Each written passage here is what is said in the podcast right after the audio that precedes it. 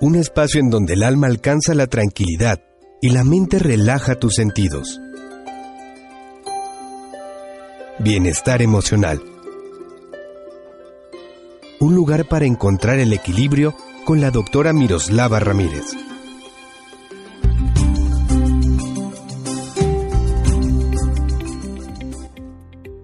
¿Qué tal amigos? ¿Cómo están? Encantadísima de estar con ustedes en la parte 3 de este episodio de cómo salir de una depresión.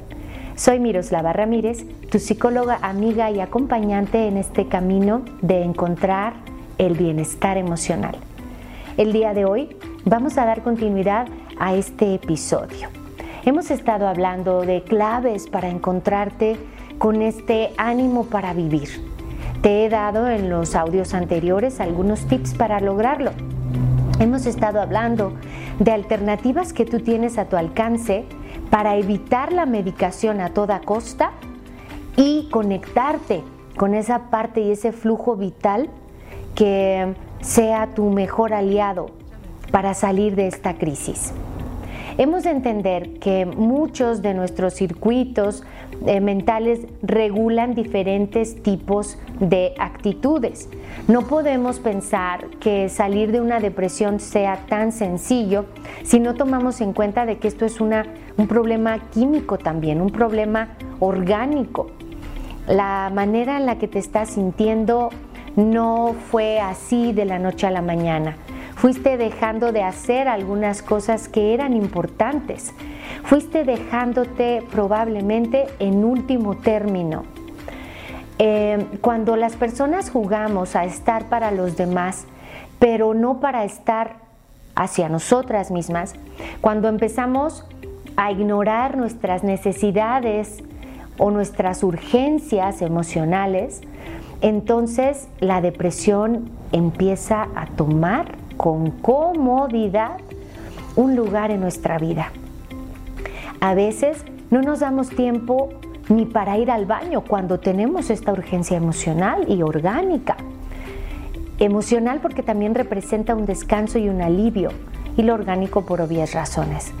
Pero también tenemos necesidades de pertenecer a un grupo y no lo hacemos.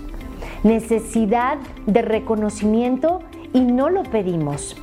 Necesidad de afecto físico y a veces lo evadimos aunque lo queremos. O lo buscamos en la persona incorrecta.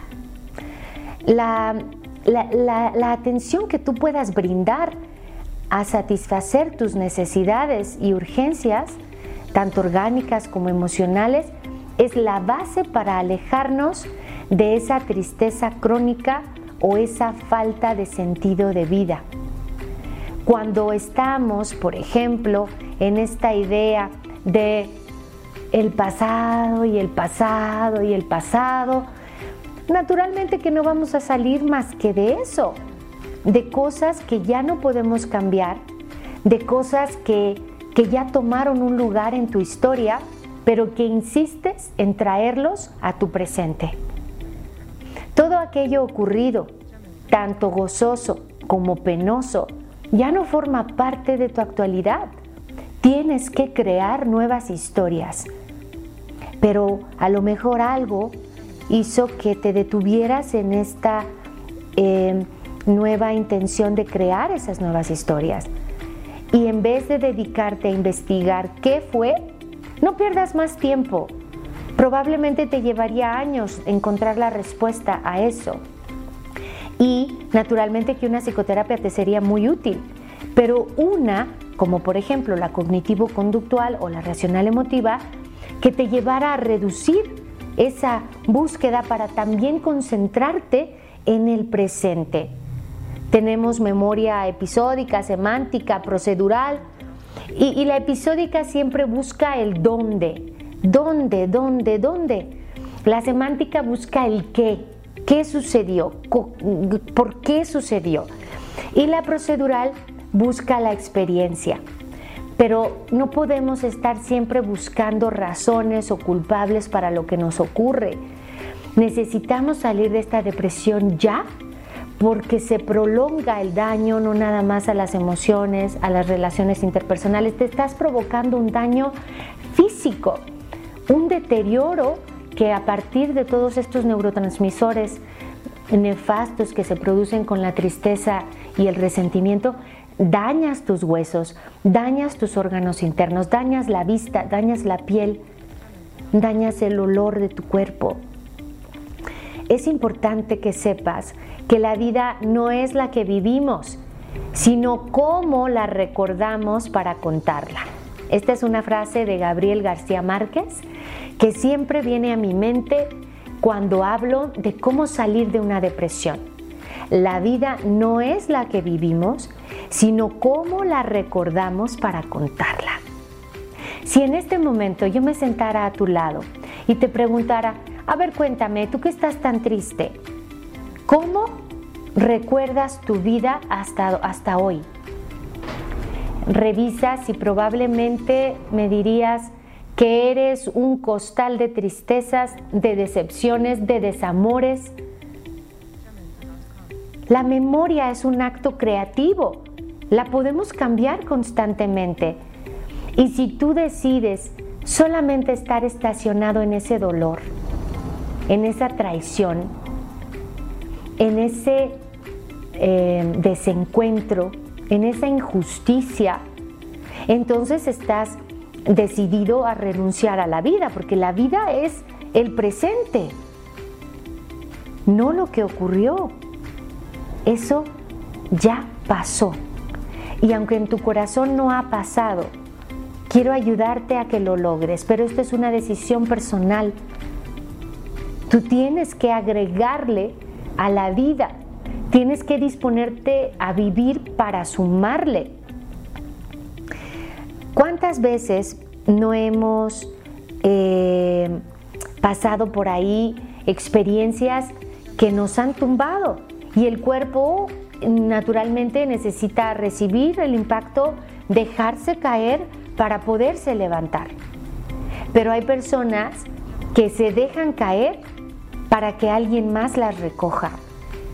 Y este acto es injusto para ti mismo y es injusto para los demás. Es importante dejar en el olvido lo que es olvidable. La memoria también se encarga de dejar atrás lo que es de atrás. Pero a veces, amigos, persistimos en querer traer al presente lo que incluso ya ni recordamos. Hay quienes tan rencorosos son que han de escribir la ofensa con puño y letra y fecha y hora para no olvidarlo. ¿Y sabes por qué lo hacen? Por un miedo al dolor. Pero el dolor es parte de la vida, como la muerte es parte de la vida. Evitar el dolor solo lo prolonga. Así que si estás aislándote para que ya no te lastimen, si estás abandonándote para no sentir más dolor, mmm, déjate cuento que estás por experimentar el más profundo de los dolores. Y debes recordar que el dolor es transitorio, pero el sufrimiento es optativo. Es ese que eliges que se quede para volverte un sufrido, una sufrida. ¿Por qué? Porque precisamente hay en tu corazón muchas cicatrices, porque a lo mejor la vida no te trató tan suavecito. ¿Y sabes qué? He estado acompañando a lo largo de la vida personas que de verdad han vivido experiencias tan dolorosas como perder a toda su familia en un accidente quedando él solo vivo. Experiencias tan dolorosas como haber sido privado de su libertad sin causa justa. Experiencias tan dolorosas como haber esperado un bebé nueve meses y no verlo nacer con vida. Experiencias tan dolorosas como una infidelidad cuando tú creías haber aportado todo a tu relación. Perder un hijo, perder un trabajo injustamente, perder tu patrimonio. Mil razones que pudieras tener para estar sumido en un sufrimiento. Pero después de que el cuerpo descansa llora, expresa, pide apoyo, afecto y ayuda, este se recupera. Necesitamos darnos cuenta que la vida es, es un constante aprendizaje y que reeducar a tu mente en esta decisión de ser feliz es importante.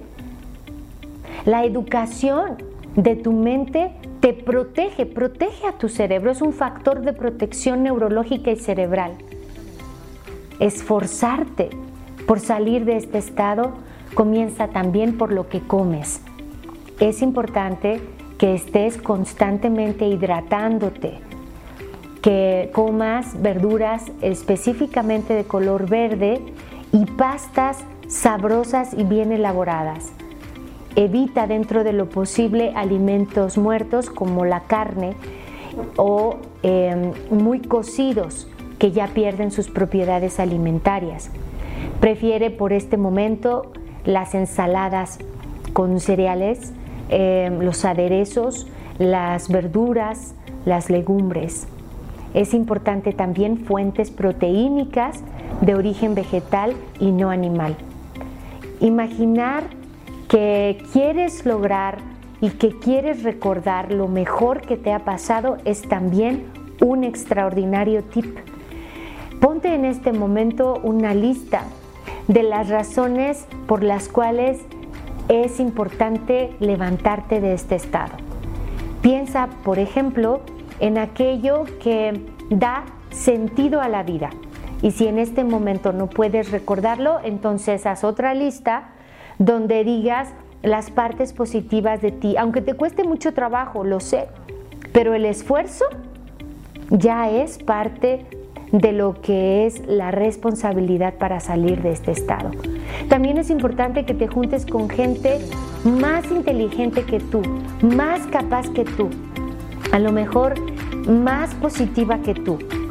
Recuerda también que como parte de los tips que he de darte es ser altruista, brindarle a los demás un poco de tu tiempo, brindarles a los demás un poco de ti, no necesariamente dinero, no necesariamente algo eh, en especie, sino en actitud. Brindar tiempo, brindar escucha, brindar compañía, genera en tu cerebro em, neurotransmisores de la felicidad y estos factores predicen tu grado de satisfacción por la vida. Recuerda que el presente es lo único con lo que cuentas, que el pasado ya se fue y que el futuro aún no llega. Por lo tanto, es esto lo que hay y con esto tienes que construir tu propia felicidad. Soy Miroslava Ramírez, psicóloga clínica que estoy aquí para ayudarte en este mi programa de bienestar emocional, el placer de vivirse pleno. Búscame en las redes sociales, en Facebook, como doctora Miroslava Ramírez. Ahí podrás leer en mi blog personal artículos sobre este y muchos otros temas para tu bienestar emocional. También podrás escuchar los podcasts de muchos otros temas que, te podrán acompañar en tu rutina de ejercicio o de camino al trabajo. Recuerda que en ti está la responsabilidad de ser feliz. Hasta muy pronto.